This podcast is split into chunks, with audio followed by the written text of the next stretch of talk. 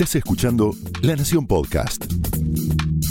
A continuación, todo lo que tenés que saber sobre tecnología con el análisis de Ariel Torres, Guillermo Tomoyose y Ricardo Sametban. Señales.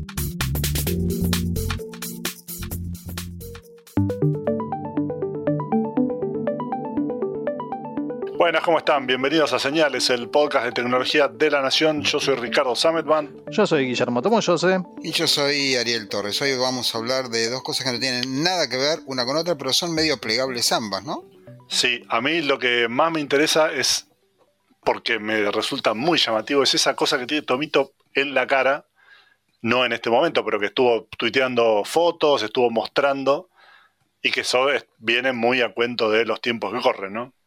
Sí, estuve probando y estoy probando el barbijo tecnológico, la mascarilla tecnológica de LG, que es el LG Puricare, que es un barbijo rígido de plástico que viene con los ganchitos de elásticos para enganchártelo en las orejas, tiene también un, un accesorio para que aquellos que les molesta ese, ese tipo de, de enganche, usarlo atrás de, de, por la nuca con un plástico, pero lo más llamativo es que tiene ventiladores, que tiene filtros EPA, son esos filtros que se utilizan, son tipo como de papel, los que se utilizan para la, aspiradora, por ejemplo. Y después tiene una serie de accesorios, como un adaptador de silicona, unos protectores de, tela que también funcionan como, como, una suerte de protector para no irritar eh, los labios o la nariz. Así que es un barbijo recargado, porque la verdad es que uno cuando lo usa usa un descartable, se lo pone en el rostro, lo adapta a la forma y ya está, es muy simple su uso. Incluso los N95, esos barbijos que son como más, eh, que brindan una mayor protección, que son los de uso sanitario en hospitales. El uso es muy simple, es simplemente ajustar un poco la perilla, ese, pequeño alambre que, que, permite un cierre hermético. En este empezás, en, en el LG Puricar tenés que empezar a usar como varios accesorios, son complementos. Después, una vez que lo terminas de ensamblar y de usar, es bastante sencillo, muy liviano, por cierto, porque uno lo ve a simple vista y parece aparatoso. De hecho, la, la clásica, el clásico comentario que me hicieron fue, bueno, te pareces a uno de esos personajes de Star Wars o una película de sí, ciencia un Stormtrooper. Es una mezcla de Stormtrooper con máscara antigás de la Primera Guerra Mundial. Sí, totalmente. Más o menos. Igual, igual es bastante más sutil de lo que podría ser. Digo, se nota que es una cosa rara, pero no es muy aparatoso. Yo me cruzo de vereda si te veo, pero bueno, está bien. Eh, sí, tienes tiene razón Ricardo, sí, es verdad. ¿Y cuánto dura la batería, Guille? Mira, la batería te aseguran un uso de entre 8 y 10 horas, que es el uso diario. Lo que pasa es que uno no está 10 horas usando el barbijo, depende de la situación, pero generalmente uno por ahí puede estar en un uso cotidiano usándolo menos horas de las que de la autonomía diaria que te ofrece el, fabricante. Así que por lo pronto no llegué a agotarlo en un día entero a la batería. Tiene dos ventiladores, dos pequeños ventiladores que le podés eh, ajustar la en tres tipos de velocidad el fabricante lo que te recomienda es que el LG te recomienda que lo uses en una velocidad mínima por si no estás haciendo ningún movimiento brusco, caminando o corriendo. Igualmente no te lo recomiendan que lo uses corriendo porque por el simple hecho de, por, el simple diseño que tiene, hace que se te pueda caer o salir de la boca, pero igualmente se ajusta bastante bien. Y mm, y una de las cosas que, me llama la atención también es que es bastante silencioso a pesar de tener esos dos pequeños ventiladores. Así que es fresco, mm, también en estos días no hizo tanto calor. Yo creo que por ahí el, tema de usarlo en verano puede ser un, plus para este dispositivo. Pero dado el diseño que es rígido, se hace un poco raro a veces a la hora de hablar.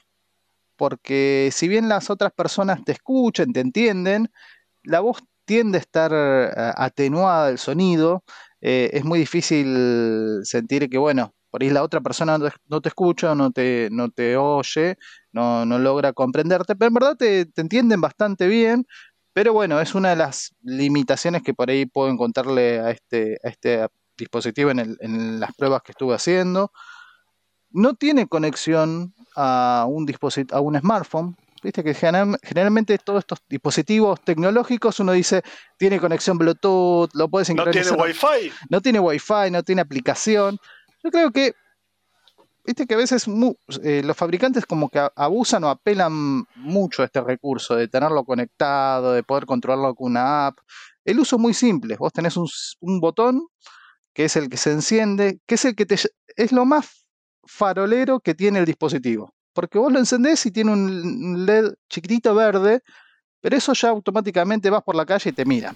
Claro, porque dan por sentado que, que, tenés algo grave. O sea, la, gente te ve y piensa, este, este pobre, digamos, ¿qué, tendrá? ¿En qué, momento se, ¿En qué momento se pone la luz roja? Van a preguntar. Le sacan eso y deja de respirar como Darth Vader, digamos. O sea, eh, ¿puedo preguntar un par de. Una especie de niño burbuja. niño burbuja, claro, exacto. En versión, en versión este, pandemia y en versión eh, smart. Escúchame, una, tengo varias preguntas. Una es, ¿los ventiladores exactamente para qué son?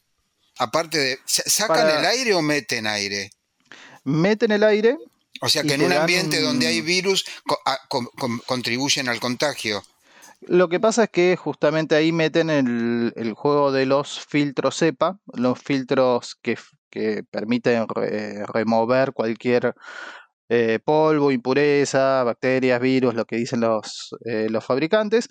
Aún así, en las descripciones, en el manual, porque siempre hay que leer el manual antes de empezar a usar un dispositivo, lo que te dicen es, eh, no se recomienda el uso bajo determinadas situaciones. Por ejemplo, no te lo recomiendan, no recomiendan el uso cuando estés al volante de un auto, por el simple hecho de que puede salirse en algún momento o generar alguna distracción pero tampoco te lo recomiendan para su uso en, eh, en, hospitales, en, zonas eh, de uso médico o en, entornos de, laboratorios, porque no, no, es un dispositivo que esté certificado o aprobado para un uso médico o eh, sanitario o dentro de esos contextos. O sea, no es un N95. Por más tecnología que tenga, no, es, no tiene las mismas certificaciones. Esto es algo muy común con este tipo de dispositivos que son muy nuevos,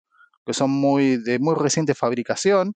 Pasó, por ejemplo, cuando estuve probando el, estuche esterilizador de, con, rayos UVC de Samsung. Eh, también te decían, podemos eliminar el 99,9% de las bacterias y virus, pero no te dice, eh, también lo probamos con eh, para eliminar el virus del, COVID-19. En este caso pasa lo mismo, te dicen que te protegen contra virus y bacterias por su filtro EPA, pero no te aseguran o no te certifican el tema del el COVID-19, aunque claramente la relación de presentar un dispositivo en estos tiempos va para ese lado. Así que eso es la aclaración que vale la pena tener en cuenta para este tipo de, gadgets. Guille, y una pregunta, estos, eh, este purificador de aire, estos, este barbijo loco, ¿ya se vende en la Argentina? Se vende en la Argentina, tiene, te viene un paquetito, una cajita que viene con los filtros de uso, con una serie de pads que tenés que poner junto con el adaptador de silicona, que es lo que le da el, ajuste hermético a tu rostro. No te toma el mentón, es, toma por debajo del labio, entre el mentón y el labio, así que no es un, dispositivo que te agarre toda la cara, sino solamente la parte del labio y la nariz.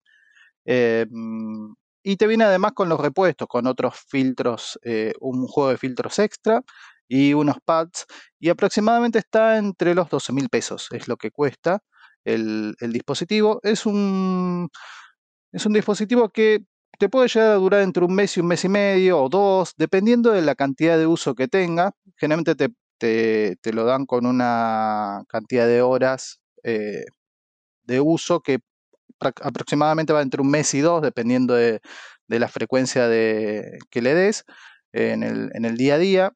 Y, como les decía también, es a, mi parecer es un producto que es caro, dado la comparación que uno realiza de forma automática, con un, con un barbijo descartable, con uno de tela o con alguno de un menor costo y con mayor facilidad de uso. Ahora vos decís dos meses, después de esos dos meses que hay que cambiarle los filtros. Hay que cambiarle los filtros, los pads. ¿Y cuánto sale eso? No, me mencionaron los precios todavía. Mandaron solamente el, primer kit y mandaron el, el, kit ya viene con, un, con unos filtros repuestos. Calculo que en la medida que vayan avanzando su distribución en el mercado, van a, van a empezar a, reponer o a ofrecer los, los componentes que se agregan. Dicho sea de paso, esto es como un mercado muy nuevo, o sea, hace muy poquito, eh, también un fabricante de accesorios para, para el mundo game, gamer, que es eh, Razer, también presentó una versión de sus barbijos tecnológicos, unos barbijos equipados con, incluso con más tecnología que los que ofrece LG, que son... Los Hazel, ¿no? Es claro, que en verdad están como, lo presentaron hace un tiempo como prototipo en una feria CES y después hicieron otra presentación en donde presentaron como distintas mejoras. Por ejemplo, eh, en ese caso sí tenés eh, micrófonos, tenés parlantes, por este motivo de sentir que uno está hablando como Darth Vader.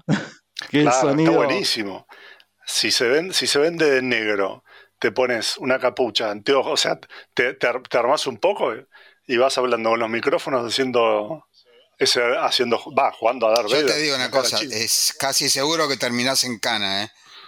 Para los que nos oyen de otros países, eh, terminás en la comisaría, seguro, va por la calle con el sable láser, hablando raro por parlantito en medio de una pandemia. No, no, yo no recomiendo, yo lo quiero mucho a la gente de, de Razer y de LG sigan haciendo televisores. 12 mil pesos por un eh, barbijo me parece un disparate, no creo que vayan a, agotar existencias. Y me da un poquito de miedo lo de los ventiladores, pero bueno, no sé si saben que estamos hablando de una partícula infecciosa de 200 nanómetros o menos, es difícil de frenar, eh, pero bueno, nada, em, sabíamos que iba a pasar, vamos a ponerlo en esos términos, que iban a salir barbijos high-tech. Hay un punto que, parece que lo resuelve muy bien y eso lo, estuve probando con los clásicos anteojos. El tema de utilizar un barbijo o una mascarilla en los anteojos y en este caso, como tiene este sistema de, ventilación y, además está bastante sellado el tema de, del rostro con los anteojos, no se empañan, los lentes no se empañan, son un poco incómodos porque el aparato, este accesorio es un poco grande y, por ahí puede generarse un tope con, los lentes, pero lo cierto es que sí, en ese punto le doy la derecha, sé que no empañan y es un tema que para muchos le, genera alguna incomodidad, pero bueno. Eh, también el tema de la respiración, si se apaga el dispositivo, en un momento lo dejé apagado para ver cómo funciona. Te asfixiaste, se genera alguna Ah, no. se genera un poco de condensación, eh, se empieza a sentir como un poquito más húmedo y ahí es donde lo, enciendo de vuelta. Así que no es que si se apaga uno deja de, respirar, no es un respirador el, dispositivo, simplemente uno va a sentir más molestia a la hora de, poder respirar y, sentir el. Claro, no, no, tiene tanta. No, no es tan confortable, digamos. Claro, exacto. Uno lo siente un poco más incómodo, pero no demasiado. Así que bueno, nada, eh, sabíamos que iba a ocurrir, como dije antes, que iban a aparecer barbijos, eh, vamos a ponerles barbijos inteligentes a falta de una frase mejor. Eh, les faltaría tener alguna, algún, claro, sí, aunque no tenga una app que me vengo a preguntar para qué podría servir, pero bueno, podrías, por ejemplo, poner en las redes sociales tu foto, podría tener una camarita si, si estuvieran conectados estos barbijos con una aplicación, por lo menos te podría llevar un registro de cuántas horas de uso tiene y el posible reemplazo. Es la única idea que le encuentro a este punto, porque uno no, no lleva la cuenta de lo estoy usando 30 horas, 50 horas. eso se arreglaba con el, color del LED también, ¿no? Si cuando el LED se pone amarillo, quiere decir que te quedan dos horas de respiración, volvió a la nave. Cuando te, se pone en rojo, ya te quedan 10 minutos, volvió a la nave right now. Pero bueno, está todo bien. Em, tenemos más novedades, sin embargo, en el podcast de hoy. También así, nuevas raras, digamos. Sí, yo estuve probando la Lenovo ThinkPad X1 Fold que es la primera notebook plegable. Ya comentamos varias veces este equipo, lo hemos comentado en, en algún otro podcast incluso, Franco Rivero también publicó una reseña, pero es la primera vez que ya está, que yo lo, pude probar, eh, así que nada, me pareció muy interesante como concepto. Claro, vos decís, como concepto divino, como notebook, ¿qué tal? Y ahí la cosa empieza a ser un poco más discutible. Para los que no lo tengan muy presente, de lo que se trata es de una tableta con una pantalla de 13,3 pulgadas que corre Windows 10, que tiene un Core i5, que tiene 8 GB de RAM, que tiene una pantalla táctil que le puedes escribir con un lápiz y que también tiene obviamente Bluetooth y Wi-Fi y toda la hora. Pero que esa pantalla de 13,3 pulgadas es flexible, es plegable, usa la misma tecnología que Motorola en su Razor o que Samsung en su Galaxy Fold que también la usan Huawei y Xiaomi y alguna otra compañía más, de eh, justamente pantallas que son plegables. Tiene una bisagra y la pantalla se puede cerrar y doblar en dos como si fuera un librito. Con lo cual, cuando vos no la estás usando y la querés llevar en su formato más este, en su formato cerrado, digamos, es más parecido a llevar un libro relativamente grueso no, no muy grueso, pero sí digamos un libro grande, que llevar una notebook. Como notebook, o sea, como las prestaciones de, ok, yo la quiero usar para laburar, es una máquina normal. En normal en el sentido de esto, que tiene Windows 10, que tiene un Core i5 de última generación, 8 GB de RAM, le puedes cambiar la, la, el, SSD por uno de mayor o, mayor, o menor capacidad, la batería está bien. la superficie de pantalla, Richard. Esta es lo interesante, vamos a ponerlo así, de esta máquina. Por eso, primero vamos por lo básico que es ¿sirve como PC? ¿Sirve como computadora? Sí, sirve. No es que estás, no es que estás resignando una función. ¿Se entiende? No es que no es que hay algo que no puede hacer. Lo que justamente te da es que vos tenés un modo de uso diferente del de una notebook normal. Tenés varias opciones. Una es usarla como una tableta. Una tableta con Windows 10, Windows 11 cuando esté disponible, convencional, eh, tocas la pantalla, usas las aplicaciones, todo. Te venden un tecladito Bluetooth muy simpático, muy bien pensado, que te permite engancharlo a media pantalla, justo donde llega la bisagra, obviamente, y entonces la media pantalla que queda debajo del teclado se apaga y la otra mitad se transforma en toda la pantalla que vos ves. En ese caso, ¿cuántas pulgadas tiene esa pantalla? La mitad de 13,3 que no tengo la menor idea. Bueno, chiquita, digamos. en total sería 13,3. Claro, si está, cuando está como, como tableta son 13,3. Acá ves la mitad. Pero igual es bastante son, digamos, deben ser 9 pulgadas, una cosa así, porque obviamente en diagonal, ¿no? Pero porque, porque entra bien, entra bien el teclado, el teclado no es un teclado compacto, pero las teclas son de tamaño normal, con lo cual no es que vos tenés que estar tipeando y sufriendo, sino que puedes, claro, yo, yo que, digamos, puedo tipear con casi todos los dedos, no tengo problemas. Y es inalámbrico. Y las cosas se ven. Y el teclado es inalámbrico. Entonces, Vos lo puedes usar de esta manera como una notebook chiquitita. Lo que te dice Lenovo es, digamos, está pensado obviamente para un ejecutivo, para cierto tipo de gente, y te dice, vos vas en el avión, en la mesita del que está enganchada al respaldo del asiento de adelante, en general es un espacio muy comprimido. Con esto entra sin problemas y no, no tenés el problema de que cuando el otro tira el respaldo para atrás te empuje, qué sé yo. O sea, entra en cualquier mesa. Si tenés más espacio, lo que haces es una cosa muy simpática que es sacás el tecladito, lo desmontás porque se engancha magnéticamente a la computadora, lo apoyás en la mesa o en la superficie que tengas disponible, como es Bluetooth, funciona sin problemas. Abrís la pantalla, o sea, abrís la tableta para que quede como la pantalla entera de 13,3 pulgadas y viene con una patita, una patita integrada muy sutil, muy bien resuelta, que te permite poner la pantalla derecha, como si fuera un monitor, con cierta inclinación, sea horizontal o sea vertical. Entonces de repente tenés una especie de computadora de escritorio que te llevas.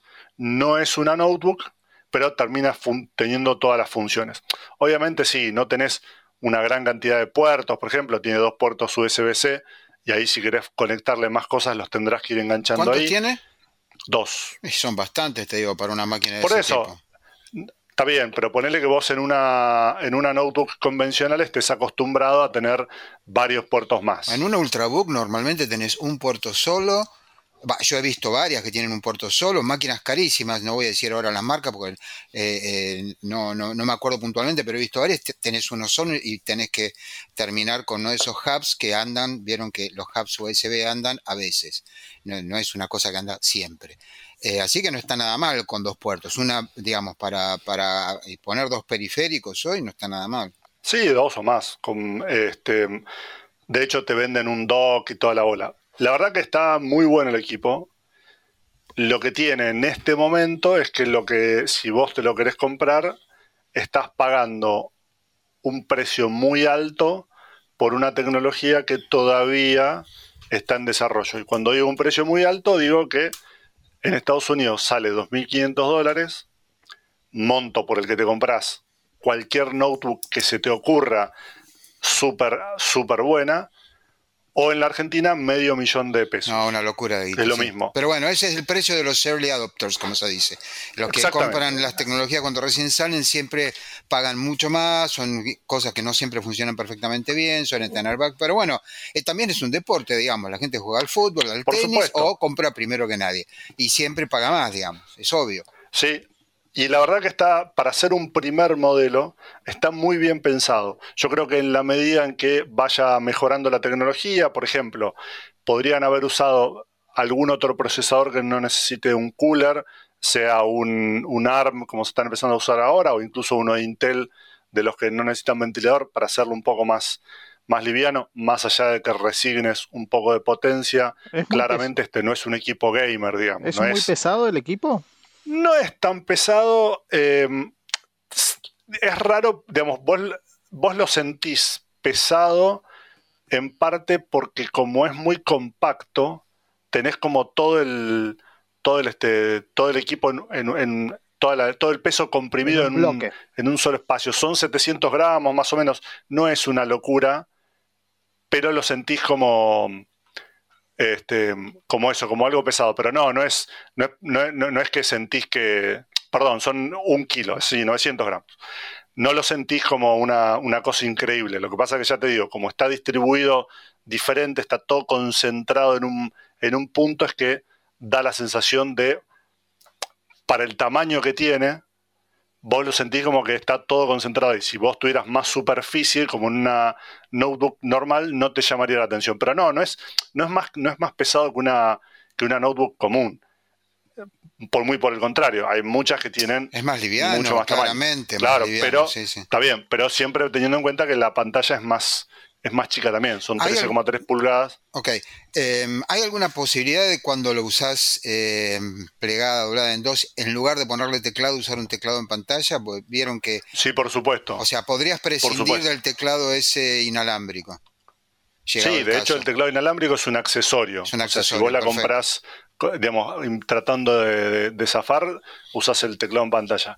Lo que pasa es que ahí lo que se vuelve agotador eh, rápidamente, y por supuesto depende también de para qué la uses, es estar tipeando sobre el vidrio, o sea, sobre un plástico duro. Yo sé que eso Pero poder se puede. Eh, yo sé que es eso así. Yo lo estaba pensando para tipo el influencer que hace 27 millones de respuestas de cuatro palabras y media cada una.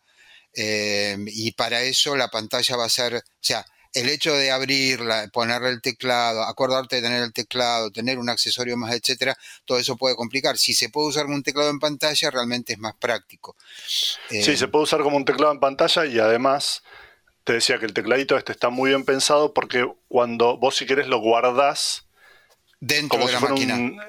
Sí, el jamón del medio de un sándwich en la máquina. O sea, no, tendrías que llevarlo aparte en la, en la mochila. No, no, no, no, te queda como enganchado en el medio y es como parte del mismo, del mismo dispositivo.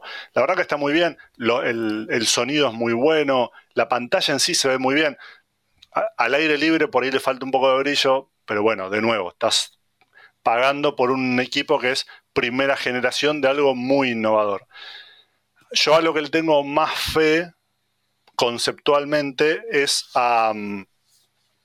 un desarrollo que está haciendo Intel, que lo, comentamos en el otro señales donde hablamos de esto, que es hacer esto mismo, pero en vez de tomar una pantalla de tamaño tradicional y plegarla a la mitad, es tomar una notebook completa y transformarla en pantalla. Imagínense una notebook de 14 pulgadas donde vos tenés toda la parte de arriba que es pantalla y toda la parte de abajo donde está el teclado y el touchpad, que eso también sea pantalla. Pero no es lo mismo que cuando tenés esta eh, doblada, digamos, como si fuera una letra L. es exactamente lo mismo, la diferencia es que con este desarrollo de Intel, que en realidad es lo mismo, es simplemente un prototipo que hizo Intel para demostrar que se puede. Cuando vos lo tenés abierto, lo que tenés, en vez de tener un monitor de 13,3 pulgadas portátil, tenés un monitor de 17 pulgadas. Claro, correcto. Y cuando vos lo tenés usándolo como notebook, no tenés, como en este caso de la, de esta, de la X1 Fold, una pantalla pequeña, sino que tenés una pantalla de 14 pulgadas completa. Entonces ahí realmente, obviamente, el equipo va a ser más grande, todo lo demás, pero ahí realmente lo puedes usar para cualquier cosa porque la pantalla en sí te da para, mucho más. Yo creo que esto es lo que vamos a ver en, los próximos años.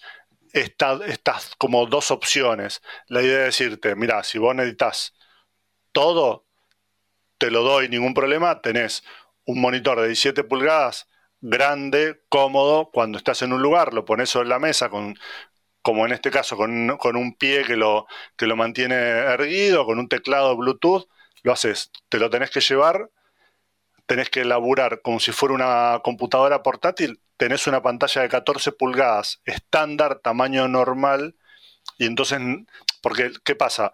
Una de las cosas que, por más que funcione muy bien, que sí pasa con este equipo, es que cuando vos estás usando la mitad de esta pantalla de 13,3 pulgadas, te encontrás con un montón de aplicaciones y un montón de sitios que no esperan que vos los veas en una PC con una pantalla de una resolución, tan baja. Entonces ahí algunas cosas de, usabilidad eh, las empezás a sufrir. Si vos tuvieras una pantalla que fuera, por ejemplo, Full HD, aun cuando está usando media, digamos, en su modo plegado, ahí ganarías un montón. Esto probablemente Windows 11 lo va a resolver en parte porque ya está pensado desde el vamos, al menos eso es lo que promete Microsoft, para reorganizar el contenido en función del tamaño de la ventana y entonces esto debería ayudar a este tipo de dispositivos donde vos estás accediendo al contenido a una aplicación en un formato, en un tamaño de pantalla o de ventana que no es el estándar, que no es el común. Y también estaría buenísimo para mí, eh, digamos, promete mucho para una tableta con Android. Samsung podría agarrar el Galaxy Fold y hacerlo tamaño grande y hacer una Galaxy Tab plegable, o sea, la tableta plegable, y también podría ganar un montón en esto de podés tener una, un dispositivo que es una tableta chiquitita, pero más grande que un celular cuando estás, no sé, en, el, en algún transporte público de un país civilizado y cuando estás en tu casa, en un lugar, en el bar o en un lugar, la puedes desplegar y tener el contenido en una pantalla más copada. Por ahora lo que tiene es eso, es que es muy caro, pero es una cuestión de, dejar que la tecnología vaya, vaya progresando. Sí, ellos eh, me están dando a conocer el material de que está hecho la parte plegable de la pantalla o es algo patentado que no, que no informan. No, en el caso de Lenovo es plástico, son varios muchos tipos de plástico sí, cuál exactamente, ahora no me acuerdo. Sí, sí dieron bastante información, lo, lo, podemos, lo, ponemos en las notas del, episodio, la verdad que en este momento no me acuerdo, pero sí hay. Sí, digamos, lo que la promesa que hay que ver si se cumple es que debería durar esta este, apertura y cierre unas 200.000 veces antes de romperse. Lo que sí se nota desde el día 1 por cómo está hecho, es que cuando vos pasas el dedo en la parte de la bisagra, se nota que hay una diferencia. Incluso se ve cuando la pantalla está apagada. Cuando, está, cuando la pantalla está prendida y tenés la, la, computadora abierta de par en par, la verdad es que no se ve ninguna marca, al menos no en la semana que la estuve usando. Y en los celulares en general lo que pasa es que después de un tiempo se comienza a ver una, como, como un punto medio hundido donde está la bisagra y ya hay gente que después de un año o dos tuvo algún problema de que se le agrietó y la fue a la tuvo, la tuvo que cambiar. En el caso de Samsung tenés como una reparación de pantalla en garantía em, y en el caso de Lenovo la verdad que no sé, habría que preguntar qué, qué resguardo te dan para la pantalla, aunque por el tipo de uso que normalmente se le da a una notebook, ese pliegue debería ser más lento que en el caso de un celular que tendés a estar mirándolo mucho más. Está bien, bueno, esto igual es, eh, de nuevo, son prototipos, aunque están en venta, ¿no? Pero digo, son los primeros inicios de una tecnología que se veía venir. Yo insisto con lo que dije las otras veces que conversamos acerca de esto, creo que acá es donde entra el que algún laboratorio descubra un nuevo material, un plástico capaz de eh, pasar por encima, que casi no existen, eh, materiales de esta clase que soporten el cansancio de los materiales, porque digamos, a las 200.000 veces se rompe. El tema es lo que pasa justo en todas las 199.000 veces antes. Si la pantalla queda marcada ya no está copado. Eh, pero bueno, nada, no importa. También hicimos cosas increíbles con tecnologías como la máquina de vapor y después fueron reemplazados por cosas más avanzadas. Eh, me parece que no, no se puede frenar la curiosidad y el intento de innovar de, la gente porque todavía no tenemos el nuevo material, ya, ya va a aparecer. Eh, y con esto creo que estamos, ¿no es cierto? Con una computadora plegable y un barbijo de Star Wars eh, que estuvo probando Tomito. ¿Es así? Así que no, es así, nos volveremos a escuchar cuando hagamos otro episodio de señales la semana que viene. Chao chicos. Adiós, hasta la próxima. Hasta luego.